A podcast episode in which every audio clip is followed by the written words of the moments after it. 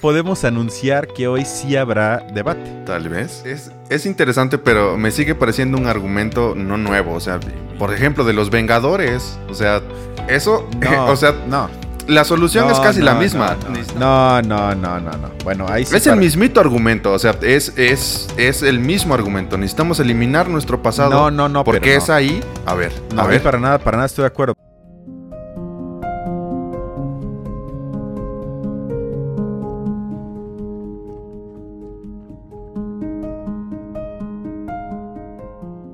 Hola, ¿cómo están? Bienvenidos a la siguiente emisión de Antagonía. Hoy vamos a hablar de Tenet, la última película del mejor director de nuestros tiempos, Christopher Nolan. Y para esto saludo como siempre a mi amigo Carlos. Carlos, ¿cómo estás? Bien, bien, bien, bien. Aquí estamos gustosos. ¿Listo para analizar esta obra maestra? Ah, pues vamos a ver, a ver qué tal. Pero bueno, creo que podemos anunciar que hoy sí habrá debate. Tal vez. Creo que eso, creo que eso siempre es bueno. Eh, para comenzar, como me da mucha flojera explicar la trama, vamos a escuchar un clip en el que en menos de un minuto se nos explica de qué trata la película. Escuchemos. En Tenet seguimos las aventuras de un personaje llamado el protagonista, miembro recién incorporado a una organización llamada Tenet, que tiene entre manos la complicada misión de salvar al mundo de una catástrofe que podría destruirlo. Un terrorista y traficante de armas megalómano llamado Andrei Sator planea detonar un artefacto conocido como el algoritmo para acabar con el planeta después de reunir las nueve piezas que lo componen. Para evitarlo, la organización Tenet pone en marcha un complicado dispositivo. El protagonista se embarca en la misión de encontrar al terrorista y ganarse su confianza para evitar que encuentre la última pieza del algoritmo y llegue a detonarlo. Por el camino, nuestro héroe recluta a un agente llamado Neil y une a la misión a Kat, la esposa del propio Sator. Después de seguir una serie de pistas con traficantes de armas y cuadros falsificados de por medio, Tenet organiza una operación militar para evitar in extremis la detonación del algoritmo y salvar el planeta. Fácil, ¿verdad? ¿Te pareció fácil, Carlos? In extremis, me gustó.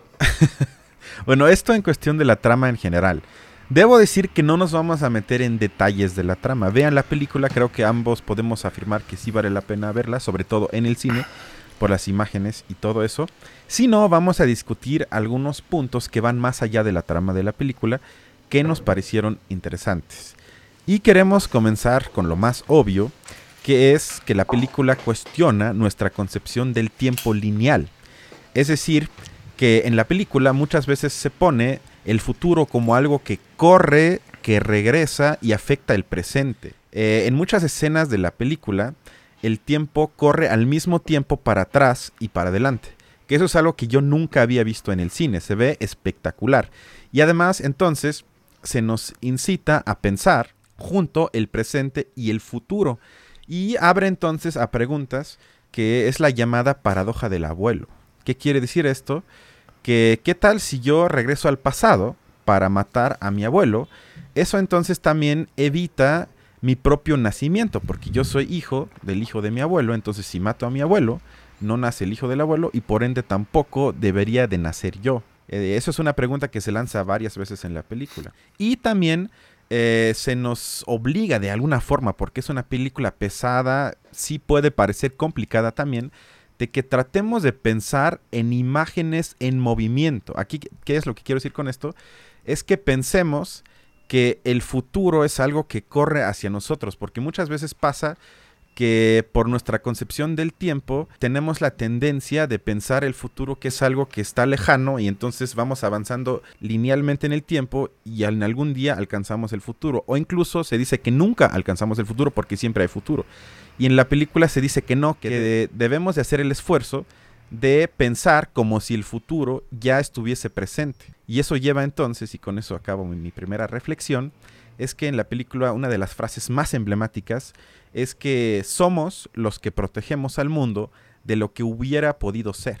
En otras palabras, en la película se muestra una guerra del futuro al presente. Pero bueno, como Carlos también tiene el derecho a hablar, le doy chance. No, totalmente. Creo que es interesante y me, me recordaba uno de estas primeras eh, páginas del libro de Zizek, mm, de Zizek digo, de Hegel, donde pone la Casi lo metáfora de... casi lo mismo. Donde pone la metáfora de la hoja que cae al agua, ¿no? Y eh, habla justo como en estos tiempos de lo que significa el presente y cuando el presente eh, eh, ya...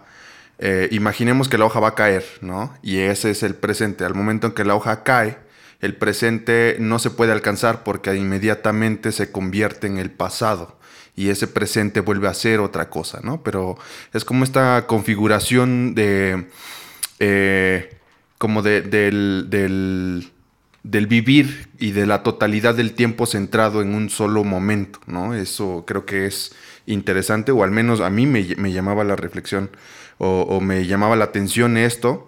Y pues sí, no sé, no sé cuán increíble fue para mí, la verdad no me sorprendió muchísimo que digamos eh, porque em, la trama era... Hay una película que hace, por ejemplo... Tom Cruise. Tom Cruise. Ah, sí, que, se llama El Día de Mañana, ¿no? Algo así. El Día del Mañana, ajá. Y, me remitió muchísimo a este, a esta otra película, que es justo como tratar de, invertir los procesos en el tiempo y repetirlos, ¿no? Hasta poder encontrar una salida como de este bucle ¿no? Que, está ahí pues presente, pero pues no sé, a eso me llevaba, ¿no? Sí, pero ahí eh, es otra pregunta que lanza la película incluso de manera explícita, que tiene que ver con que si los sujetos, es decir, las personas, cuentan con libre albedrío o no, porque eso justamente conecta con lo que tú acabas de decir. En otras palabras, el personaje principal de la película, que no tiene nombre, que es algo que me encanta, pero eso lo vamos a ver en un rato, nada más se llama eh, el protagonista, se autonombra el protagonista. Lo cual implica entonces que él se asume como, de cierta forma se puede decir como el cargador de la trama, el que tiene la agencia y el que tiene que actuar para que todo lo demás suceda en la película. Lo cual entonces sería, se podría interpretar como una defensa de la visión histórica desde la agencia, es decir, que sí importa lo que hacemos las personas. También se podría decir lo que tú dijiste, que quizás no importa porque lo que sucede es inevitable y nada más es algo que se repite, que se repite, que se repite, justamente por otra cosa que también se habla mucho en la cinta, que es la ignorancia a veces necesaria para que hagamos ciertas cosas. Es decir, si ya supiésemos siempre lo que pasa, ya no actuaríamos igual. Entonces parte del desarrollo muchas veces es que no debemos de saber todo para que nuestras acciones luego lleven al resultado final. Entonces yo creo que se pueden ahí ver ambas visiones, aunque creo que me parece fascinante que deje justamente espacio para las dos, es decir, no de no se inclina ni para una ni para la otra. Sí, y ojo, pues ya ya eh, yo diría que sí tiene nombre, ¿no? O sea, el protagonista ya es un nombre, güey, Tesla el dueño de Tesla le puso a su hijo un código, entonces como nombre, así que no trates de desarraigarlo de una posible identidad cristiana. Ok, ok, ¿quieres llegar a ese tema? Me parece perfecto. Eh, porque algo de, la, algo de la película que me gustó a mí, pero creo que ahorita se va a armar el debate, espero que sí, es que ninguna de las figuras en la película, desde mi punto de vista, es construida a través de lo que hoy está tan de moda, identidad, y background story, que quiere decir que siempre la gente cuando va al cine, cuando ve una serie, y sobre todo series, quieren saber eh, la historia detrás de cada personaje. Quiero saber cómo fue su infancia, cómo lo trataron, sus amores, sus, sus aspiraciones, porque con eso me puedo identificar con ese personaje y sufro con él y festejo con él o con ella y lo que sea. Y eso es justamente lo que en la película no se hace con un solo personaje. El protagonista no tiene nombre, él mismo se pone protagonista, nunca se menciona su nombre, ni de dónde viene ni nada. No, eso no, claro que no. A ver, ¿cómo pues alguien... Pero ¿cómo vas a decir que eso es su nombre? Él mismo se dice el, el protagonista porque tiene pues influencia sobre la trama, pero eso no es, eso no es un nombre como. es un nombre, sino una referencia para poder enunciarte. No, no, no, a ver, pero no, no es un nombre en el sentido de que te genera sentido de ah, pertenencia, de, ah. identidad, de ah. supuestas raíces y todo eso. Eso no, eso no es en ese sentido. Pero incluso su, su, su figura es esa, Cristian. O sea, en todo momento le dicen, no, pues es que tú hay cosas que no sabes, pero que van a pasar y que van a cambiar pero eres tú el protagonista. O sea, eso es ya darle un toque identitario bastante fuerte a, esta, a esta persona. No, no, ok. Entonces déjame profundizar un poco en mi argumento. Profundiza. Que quiere decir que, porque una de las críticas que ya he leído sobre la película es que las personas se quejan de que el director no desarrolló sus personajes, o sea que ah, justamente no les no los no los llena de historia, identidad y por ende las personas salen de la sala y dicen como que no me sentí emocionalmente tocado, como que no me identifiqué con los personajes porque ¿cómo voy a identificarme como ni siquiera sé si, los si eran niños felices, niños tristes y todo eso? Y eso implica entonces que la película es mucho más lista que eso. ¿Por qué? Porque hace algo que, por ejemplo, ya Marx hacía, es decir, que las, que las figuras en una película o también en los escritos de Marx son máscaras de carácter. ¿Qué es eso? Que él cuando analiza a los capitalistas no le importan si los capitalistas son buenos, malos, eh, si tienen traumas psicológicos, si, son, si ellos se creen buenas personas, sus intenciones, sino simplemente dice que son agentes que cumplen funciones económicas dentro del capitalismo. Es decir, puede ser cualquiera. No es importante quiénes son. Y por, ende, y por ende tampoco vale la pena indagar en su vida personal. Y eso es algo que en el cine casi se ha perdido. Y lo que hace esta película es representar figuras en abstracto para justamente no mostrarnos personajes como tú y yo, lo cual lleva entonces a que la gente no se puede identificar. Pero lo que entonces se le exige al director Nolan es algo que de lo que él yo siento siempre se ha burlado incluso porque recuerden la película de Batman que él hace que en español se llama El Caballero de la Noche, donde el Joker el antagonista principal se le pregunta dos, tres veces en la película, ¿quién eres? ¿Por qué eres tan malo? Y tres veces cuenta otra historia. Una vez dice que su papá lo maltrató, otra vez dice que sus amigos lo golpearon a todos. O sea, siempre inventa otra historia, lo cual para mí es el indicador claro de que Nolan se burla de que la gente siempre pide, bueno, ¿por qué eres como eres? Y por ejemplo, se hace al revés, donde sí se nos da esa, yo, yo le llamaría psicologización de los personajes en la última película del Joker, la que salió hace casi un año donde sí se nos explica y todo el tiempo estamos en la cabeza del Joker, en su pasado, en su entorno, en sus enfermedades, en sus traumas, y se nos trata de, pues sí, de alguna forma eh, argumentar de que el Joker es como es por todo esto que les estamos mostrando, y eso es algo que Nolan nunca ha hecho, por eso yo siento que exigirle algo así, pero justamente eso tiene que ver que los personajes en Tenet no se explican ni por su origen, ni su cultura, identidad, y de esa manera, entonces, el protagonista se autonombra protagonista y no sabemos nada de él, insisto, ni siquiera sabemos su nombre. No veo nada de origen cultural, de identidad, ni de absolutamente nada de eso en toda la película. Sí, no, yo estoy completamente de acuerdo en ese sentido, pero que hay tintes y rasgos identitarios eh, que reflejan el uso de la tecnología en distintos espacios y países, ¿no? Eh, sí se me hizo algo muy, muy, muy referente y muy, nah, Pero eso no hay, o sea, a ver, no hay una acción de ningún personaje en la película que se trata de explicar a través de su origen o identidad. No, no, eso no hay, no. Eso no hay y eso se agradece. Eso se agradece y es muy raro hoy en día, porque, por ejemplo, series están llenos de eso. O sea, siempre pasa algo y luego se nos explica la visión del personaje que hizo algo desde la infancia. Y con eso al final, ojalá toda la gente que ve la serie diga, ah, con razón. Lo maltrataron como un niño, con razón, luego se convirtió en violador. Ahora, en ahora todo, todo tiene sentido. Y Nolan ignora todo eso, lo cual hace una película más abstracta y por ende para mí mejor. Sí, pero no sé porque, em, a ver, yo, apoyo eh, toda esta argumentación que tú estás dando, me parece interesante, pero no sé cuánta cabida tenga, ¿no? En un en una película que no sé si se pensó como un... A ver, Tenet es que, es que un nuevo superhéroe del, del, de DC. Hay cosas que nosotros no sabemos, pero hay cosas que, por ejemplo, su amigo sabe mucho de él, ¿no?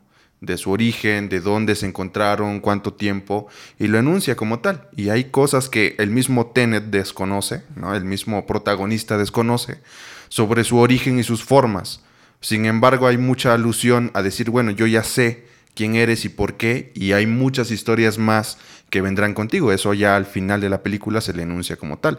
Y no sé si esto sea realmente eh, una intención em, inmanente a la lógica del director, ¿no? O más bien eh, se ha pensado como un asunto de eh, darle una, un seguimiento a, otras películas más con este mismo argumento, pero, pero bueno. No, sí, pero Pero eso que narras, eso sucede casi ya al final, o incluso ya casi en las últimas escenas. Que justamente cuando ya poco a poco uno crea de alguna forma simpatía o empatía por los personajes es cuando acaba la película. Porque de eso nos enteramos hasta el final. En toda la película casi no hay manera de saber que su amigo Neil, que creo que se llama Neil, ¿no? Sí se llama Neil, ¿no? Sí. Neil sí. parece conocerlo o parece poder anticipar ciertas cosas que pasan. Pero incluso el mismo protagonista le pregunta y se desespera que Neil nunca le contesta bien. O sea, Neil no hace ningún esfuerzo nunca en explicar a la gente que vemos la película y ni siquiera al protagonista sobre por qué él sabe ciertas cosas. Simplemente no da explicaciones. Muy Sino- bien. No, exacto, pero eso, eso es que eso es justamente algo que casi ya no sucede y por eso creo que causa cierta, cierto sentido de enajenación en las personas que ven la película. Porque no están acostumbrados, sino siempre es, estoy haciendo algo, entonces trato de justificar, insisto, por mi origen, por mi cultura, por lo que me hicieron y todas mis acciones. Y con eso la gente dice, ah, con razón. Pero cuando alguien hace algo por convicción o porque lo quiere hacer, o porque ni siquiera quiere explicar por qué lo hace, es como que, bueno, entonces como que no me gusta, porque eso es raro. Pero bueno, Sí. creo que este punto, a menos que quieras agregar algo, quedó No, no, no. debatido perfecto. Entonces, vamos al siguiente que tiene que ver con que a mí me parece una película que ya viéndolo, eh, digamos, en retroperspectiva, creo que tiene como metáfora principal el cambio climático. Como también me da flojera explicarte esto, vamos a ver un clip otra vez de un poco más de un minuto donde te lo explican. Para que te ayude a explicar. Para ¿eh? que te lo expliquen, Carlos, ¿ok? Entonces escuchemos el siguiente clip. Como comentamos anteriormente, un terrorista llamado Andrei Sator quiere destruir el mundo utilizando el algoritmo, un dispositivo que, recordemos, puede destruir periodos temporales alterando el flujo de la entropía. El artefacto fue creado en el futuro por una científica que decidió dividir el artefacto en nueve piezas para esconderlas en diferentes lugares y momentos del pasado utilizando tecnología de inversión temporal. En ese mismo futuro, el cambio climático ha devastado el planeta y una organización desconocida pone en marcha un plan para recuperar las piezas del algoritmo y detonarlo en el pasado. Al destruir el pasado, pretenden borrar con él todas las acciones del ser humano, lo cual, teóricamente, haría su presente sostenible. Dicho de otro modo, si las generaciones pasadas no existieron, no contaminaron ni perjudicaron la Tierra, así que en el futuro no sufrirían los efectos del cambio climático. ¿Comprendiste? Más o Porque menos. hay una escena donde el villano, bueno, el aparente villano de la película, porque también ahorita vamos a eso, dice que en el futuro los mares se desbordarán y los ríos se secarán. Que a mí me parece una clara alusión a nuestro miedo por el cambio climático. Y entonces se podría entender la película, sobre todo tomando en cuenta el pasado del director, que ya en varias cintas como Interestelar, el origen también se podría ver de esa manera, tiene ese, ese tema como del apocalipsis donde el mundo ya no va a ser sostenible y los humanos se van a extinguir. Siempre tiene esa idea como presente en sus guiones. Y ahorita creo que también, porque justamente los que defienden que el cambio climático es irreversible, confían en que en el futuro justamente se va a inventar la tecnología necesaria para evitar el colapso del planeta. Y en la película podría decirse, bueno, tal vez en el futuro se inventa la- esa, esa máquina o ese algoritmo de jugar con el tiempo, con nuestra concepción del tiempo, y se podría, de alguna forma, es un sueño de muchos, eliminar el pasado y con eso eliminar la contaminación hasta ahorita. Sí, está, es, es, es interesante, pero me sigue pareciendo un argumento no nuevo, o sea, y, y creo que también lo, poder- lo podría decir, ¿No por nuevo? ejemplo, de, por ejemplo, de los Vengadores, o sea, eso, No, o sea, no. la solución No, es casi la misma. Necesitamos matar nuestro pasado para que nuestro futuro sea mejor. No, no, no. El otro pero- compa de Marvel, ¿cómo se llama este ¿Thanos? Thanos? Dice, pues hay que matar a la mitad de la población para poder mantener el equilibrio. Es lo mismo. No, no, no, no, no. Bueno, ahí sí. es el mismito argumento. O sea, es, es, es el mismo argumento. Necesitamos eliminar nuestro pasado. No, no, no, Porque pero no. es ahí. A ver. No, a ver. para nada, para nada estoy de acuerdo, porque el antagonista en Los Vengadores, que por Dios, espero que alguien que nos escucha haya visto Los Vengadores, porque si no va a tener un problema. Pero hay, digamos, un villano de otro planeta que quiere eliminar a la mitad de los seres vivos del universo, nada más para el contexto general. Pero ahí es un personaje, fuera de la Tierra es el enemigo. ¿Qué pasa en la película? Que eso es algo que también quería eh, aportar como reflexión. Es que el antagonista nunca aparece desde mi punto de vista en la película, porque uno puede pensar que el oligarca ruso es el malo de la, de la película. Yo creo que no. Sino yo creo que el antagonista nunca aparece, lo cual me parece una genialidad. ¿Por qué? Porque el antagonista en la película es el futuro. Es el futuro porque lo podemos justamente interpretar como metáfora de nuestro medio social y político de la catástrofe, ya sea nuclear o ambiental. Es decir, que el futuro en la película, el miedo al futuro, el miedo a lo que puede pasar en el futuro, o lo que ya pasó en el futuro, es lo que se nos muestra como antagonista, porque según yo entendí que el antagonista visible en la película, el ruso, es como el intermediario, tiene como conexiones con gente en el futuro, que le regalan esas armas invertidas que juegan con el tiempo, eh, que luego él usa para matarse a sí mismo, cumplir un fin personal, pero también con algo que le indicaron ciertas personas del futuro, pero que sin embargo nunca se mencionaron. Y eso no tiene nada que ver con lo que pasa en Marvel, donde el enemigo es un extraterrestre que por maldad y por una locura mental o lo que sea, quiere eliminar a la mitad de los seres vivos en el universo. Pero es que, ojo, porque en la última de Marvel sucede lo mismo, o sea, vienen del futuro. Para comenzar, en Marvel no juegan con el tiempo en ambos sentidos. O sea, hemos visto películas con viajes en el tiempo, eso es cierto, hay varias ya. Pero ahí siempre viajan al pasado, pero el tiempo sigue siendo lineal para adelante. Nada más viajas al pasado y tratas de que no te enfrentes a tu yo joven y todo eso, pero el tiempo siempre es para adelante lineal. En esta película no. En esta película hay escenas, y tú lo viste, pues, Sí, no, no, sí, completamente. Tú lo viste, o sea, hay películas donde al mismo tiempo el, la línea del tiempo va para adelante y para atrás. En la misma escena. Eso en Marvel no pasa. Y sobre todo, insisto, esto es una crítica inmanente en la película de Tenet, de, de Nolan. No hay una fuerza del exterior que nos, que nos quiere acabar y nosotros como humanos nos tenemos que unir como pueblo mundial orgánico para salvarnos. No, sino aquí es inmanente que nuestras acciones en el presente tienen que ver con el futuro y por eso el futuro nos está combatiendo en el presente. O sea, me parece una propuesta mucho más inteligente que la de Marvel. Por Dios, Carlos, por Dios. Me, parece mucho más inteligente, pero la cosa sigue siendo la misma. Es una especie de, ¿qué? Eh, como un ecocidio autoinfligido, ¿no?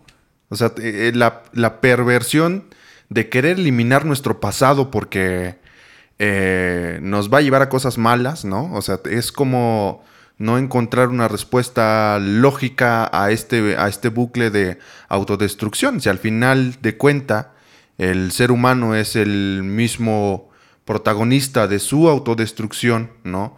Y plantea autodestruirse a sí mismo para poder eh, reivindicarse y salir adelante, no encuentro mucho sentido en eso. O sea, es como no, no, Pero, espera, porque hay una, una escena en la película donde el protagonista y su amigo Neil hablan y él dice, pero ¿cómo puede ser que el futuro trate de eliminar el presente porque con eso también eliminas el futuro?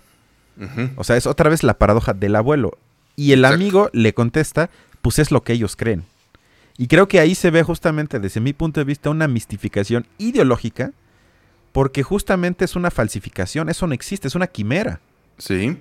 Y sobre todo, que tiene éxito, pues no lo sabemos, o sea, queda como abierto. Y en Marvel no, o sea, en Marvel matas al enemigo exterior y otra vez todo queda arreglado, armónico y bueno. Por eso digo que... Vives en tu propia destrucción, lo afrontas.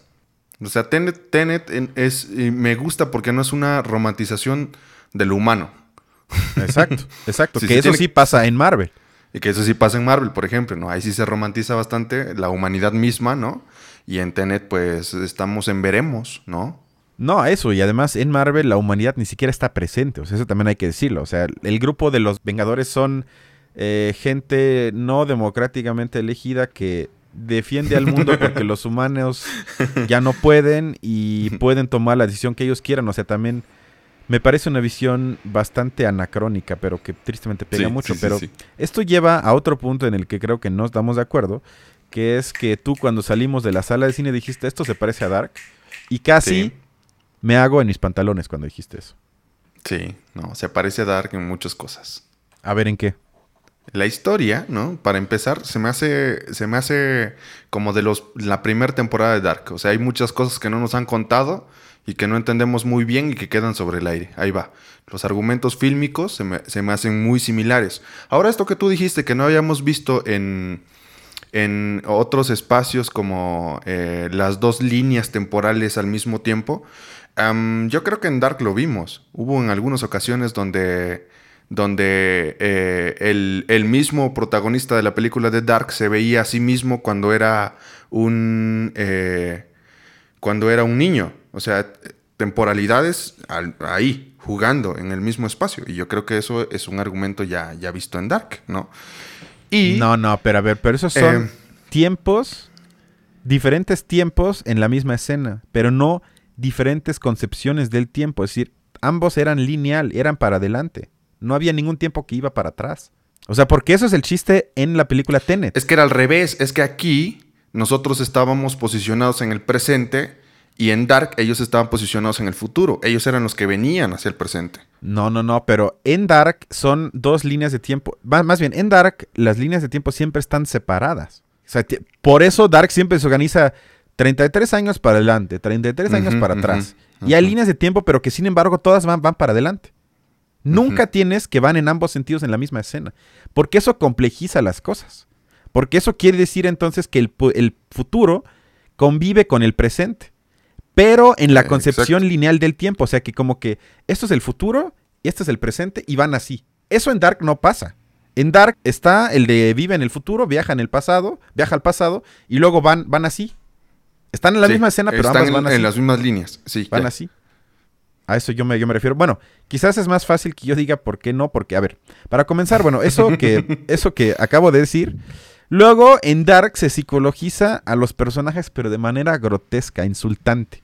No salen de los llamados dramas familiares. Todo tiene que ver con dramas familiares. Que si tú te acostaste con tal, que si tú no me dijiste tal, que él es mi hijo, que él es gay. Todo es, todo se explica a través de dramas familiares. A tal grado que el final de Dark es que todo surge por un conflicto familiar, una discusión estúpida entre padre e hijo. Ah, caray. Y además, todo para salvar un pueblo de mierda en Alemania. Eso no tiene nada que ver con lo que se plantea en Tenet, porque en Tenet no conocemos las intenciones, más bien, no conocemos el origen de las intenciones de ningún actor principal. De ninguno. Nunca se nos dice Neil, por ejemplo. De Neil no sabemos nada.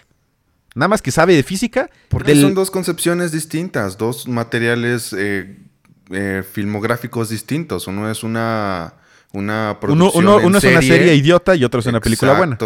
Y otra es una película que resume en tres horas, ¿no? Lo que una serie se chutó en mucho tiempo y hay que meterle cosas, ¿no? Ahora, esto de... Estoy de acuerdo, ¿no? En que Dark está muy, muy relativizado en aspectos eh, Es puro chisme familiar. Pero es una cosa del tiempo, o sea, en nuestro tiempo esto es lo que impera. Hay que meternos un poco en el yo y, y, esto es lo que engancha masivamente, ¿no? Es lo que va a vender, ¿no? Está bien en ese sentido. Ahora, yo creo que em, rescataría como que estos, estos elementos, a ver, para mí sigue viendo, habiendo una línea bastante interesante que es el uso de las fuerzas o de la construcción de las fuerzas mismas del hombre, ¿no? Que pueden llegar a producir su, su- su autodestrucción, ¿no? Esto para mí, en las dos, aunque uno esté llevado a lo local, ¿no? Y lo otro esté muy universalizado, me parecen que son eh, perspectivas bien importantes, ¿no? A, a destacar que parecen que parecen argumentos ya demasiado dados, ¿no? Como que ya está muy sobreentendido que, que pues sí, se puede llegar a... Y por eso eh, no se... Como que no se racionaliza tanto, ¿no? La importancia de la capacidad o el avance de la capacidad para construir elementos que puedan eh, eventualmente llevarnos a una destrucción. Aquí se muestra como en aspectos bastante específicos de la producción de artefactos que servirían para esto, ¿no? Pero en la vida misma, en la vida diaria, ¿no? Pues es lo que, es, lo que ha sucedido, ¿no? O sea, hemos eh, o estamos echando a perder mucho de lo que necesitamos eh, con cosas que no, que no necesariamente son de, de mucha utilidad. Y es como esta paradoja del avance del conocimiento, ¿no? Que no puede ver o no, no tiene la capacidad tan constante de automirarse, ¿no? Y, ver que hay cosas que lo están jodiendo. No sé, en el trasfondo, la serie Dark y esta película, ¿no? Pueden ser dos elementos que saliéndonos un poco de este panorama, para mí podrían generar una crítica en, en ese sentido. Yo creo que no, porque eso lleva a otro punto que me parece muy importante, es esa confusión conceptual inconsciente de muchas personas que ya no pueden diferenciar entre lo virtuoso y lo complejo. Porque hoy en día lo que parece complejo automáticamente se asume cuando es difícil de comprender o difícil de seguir, entonces debe ser muy bueno, debe ser muy sofisticado, entonces es una película, una serie que vale muchísimo. Y creo que la confusión, espero poder explicarla ahorita, es, por ejemplo, ahorita la grilla en Morena por los puestos seguramente es muy compleja. Hay un montón de variables, mentiras, chismes, que lo hacen muy complejo. Pero nadie diría que por eso es algo virtuoso. En cambio, lo virtuoso tiene que ver sobre todo con una concepción del arte, que por ejemplo si uno observa una pintura de Monet o de Picasso, entonces no es exactamente eh, que tú te pares enfrente de esa pintura y sepas, ya sé exactamente en 10 segundos, eso es lo que estoy viendo, me queda clarísimo. Sino ahí hay una brillantez, ahí hay una, una profundidad por la abstracción misma de la pintura. Y eso pasa en Tenet, que la abstracción justamente lleva a que el, el, autor, en este caso el pintor o el guionista, juega con la realidad, pero lo hace de manera abstracta y eso lo vuelve virtuoso. No lo hace nada más porque trama, como en Dark también me parece ejemplar, que no sé, que tal es hermano de tal y luego mató a tal y luego es primo de tal, y que se genera algo aparentemente muy complejo, muy sofisticado, pero que no tiene nada de virtuoso, sino lo único que tratan de hacer con eso es que la gente siga pendiente, siga haciéndose preguntas sobre algo que realmente no tiene nada de profundidad. Y eso en Tenet yo siento que no pasa, sino es al revés.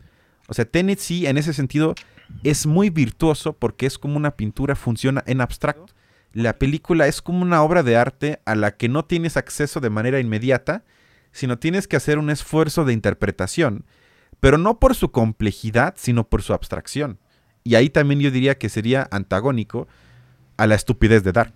No sé, no, no, está, no sé si estoy de acuerdo con tu concepción de lo artístico en el filme, porque eh, para empezar, Adorno diría, pues güey, esto no es arte, se produce masivamente, ¿no? Y está dado para que la gente lo vea.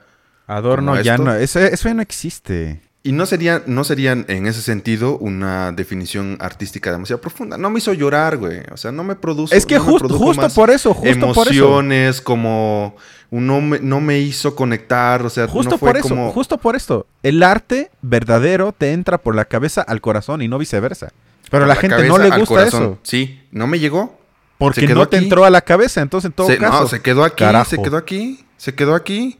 Lo siento, no puedo definirlo no, como bueno. una película de arte. No, exacto. Está ahí y ya tiene muchos argumentos que se vienen manejando. Yo creo que estos argumentos de jugar con la línea espacio-tiempo, o sea, se viene manejando y no es como algo que digas, wow, sí me impresionó. Pero yo creo que es muy rescatable, yo creo que es muy no, buena. bueno, pero es que, es, a ver, eso otra vez para mí tiene que ver con lo de la identidad, porque hoy se ha perdido la capacidad de abstraerse, o sea, de liberarse de sus supuestos raíces y con eso crear la posibilidad de realizar, digamos, una operación mental des, mm, deslindada o aislada conceptualmente sobre un objeto. Es decir, que hoy en día se afirma que lo que pienso o lo que pensamos de un, de un objeto depende de mi identidad o de nuestra identidad. Es decir, que la uh -huh. mirada del blanco europeo es así porque es blanco europeo. Y eso es justamente lo que para mí mistifica el concepto de identidad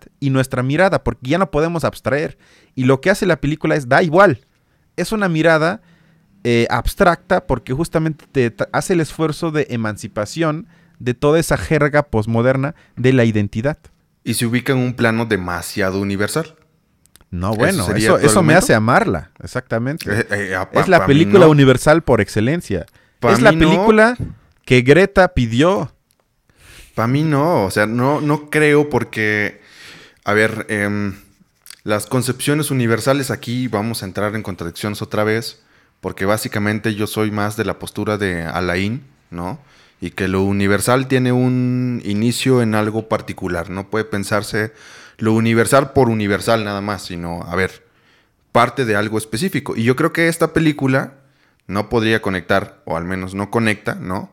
Con muchas otras formas, ¿no? Que de coexistencia en este mundo que no se, que no pueden, no pueden llegar a abstraerla como tal. O sea, que se puede pensar justo como un, un mecanismo demasiado lejano, demasiado en el imaginario, demasiado abstracto, ¿no?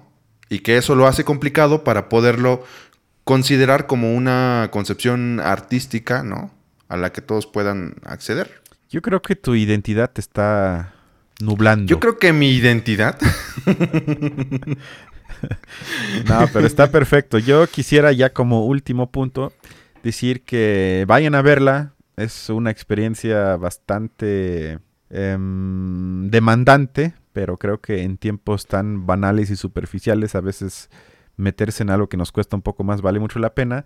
Sí, y tienen que, yo creo que lo único que a mí me hubiera ayudado de antemano es que sepan que es, eh, parafraseando a Benjamin, es como si estuvieran observando una foto en un marco, puede ser con sus hijos, con sus amigos o lo que sea. Y entonces, obviamente ustedes saben que esa imagen es pasado, pero al momento de observarlo, esa imagen se encuentra en el presente de manera estética, es decir, ustedes la traen al presente y más o menos en la película si entran con ese tipo de preparación previa, quizás les diga un poco más y sea de más fácil acceso. Eso sería todo por mi parte. Para mí es una mirada muy utópica. Y ya pasó. ¿Y, en, y, en, ¿y sabes cuándo? Antes de la llegada de los españoles a América, ¿no? A Moctezuma ya le habían dicho que iban a venir. Voy a cortar ya hubo esa regresión en el tiempo. Esta parte no la voy a dejar. no, vayan al cine y véanla. La verdad está muy buena y muy entretenida. Eh, tomen sus precauciones. Vayan al baño antes. Tarda un buen. Dos horas y, media. Si te sales, vas a perder algo, ¿no? O sea, vas a perder algo. Seguramente. Bueno, pues muchas gracias, pues, Carlos. Mucho ánimo. por hoy. Bye. Cuídense y nos vemos la siguiente semana.